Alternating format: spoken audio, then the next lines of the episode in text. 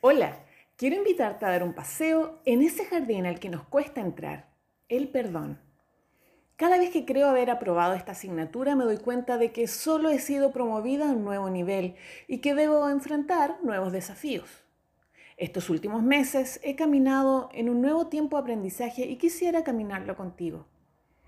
Cuando fui entendiendo lo que significa perdonar, me percaté de que no son eventos puntuales, sino un estilo de vida.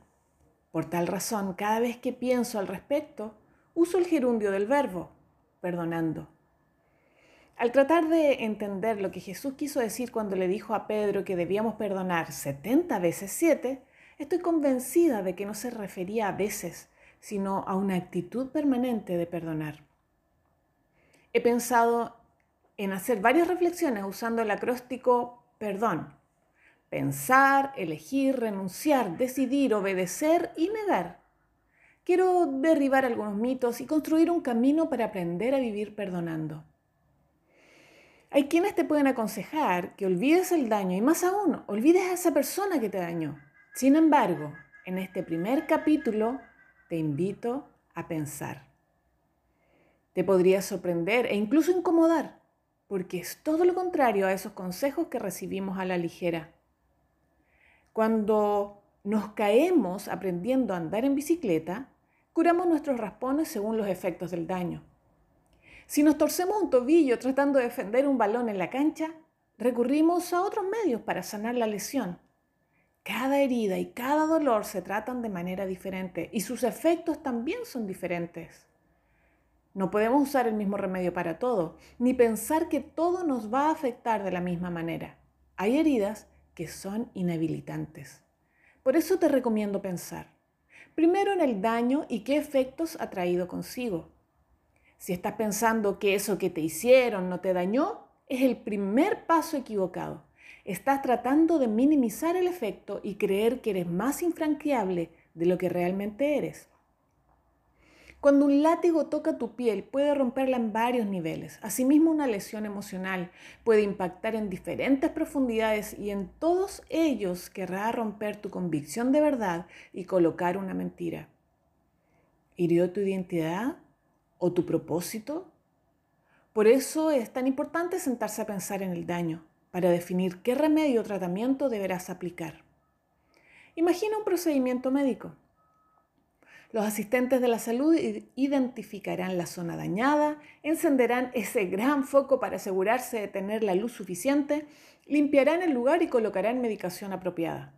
De la misma manera, parte del procedimiento ante un daño emocional será identificar el daño, traer luz de Dios, quitar las mentiras que se quieran alojar en el lugar y colocar las verdades que regenerarán la herida. Piensa, piensa, en segundo lugar, debemos pensar en la persona que nos dañó. Eso también cambia el escenario. ¿La conocíamos? ¿Cuán cercana es? ¿Qué promesas nos había hecho?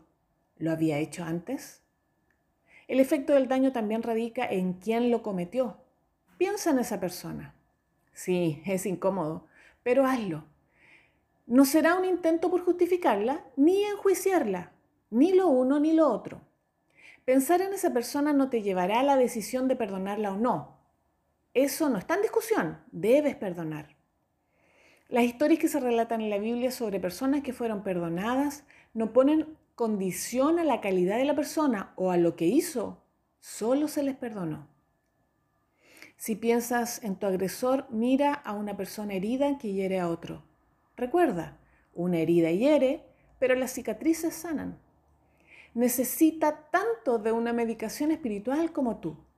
Si no ha reconocido sus heridas o no está dispuesta a hacerse cargo, es mejor que te alejes de esa persona, al menos hasta que dé los pasos hacia su recuperación. Considera que Dios prometió estar con esa persona siempre, así que no quedará a la deriva. Muchas veces tendremos que orar para que Dios quite a las personas que no contribuyen a relaciones saludables en nuestra vida, sino que son tóxicas y enfermizas. Nuestra lucha no es contra personas, como dijo San Pablo, y al diablo le encantará verte pelear con un falso enemigo. Así te mantendrá con un enfoque desviado de tu propósito. Algunos te dirán que esperes su disculpa para poder perdonar. Si lo haces, Estarás con cadenas en tus tobillos, quizás hasta cuándo. El perdón es una llave que tienes tú y no libera al agresor, sino a ti. En este primer capítulo te he invitado a pensar tanto en el daño como en quien lo cometió. Será el primer paso para sanar los efectos de la herida. Cuando lo hagas, invita a que Dios mismo te acompañe y vaya colocando el bálsamo que necesita tu alma. Haz del perdón tu estilo de vida.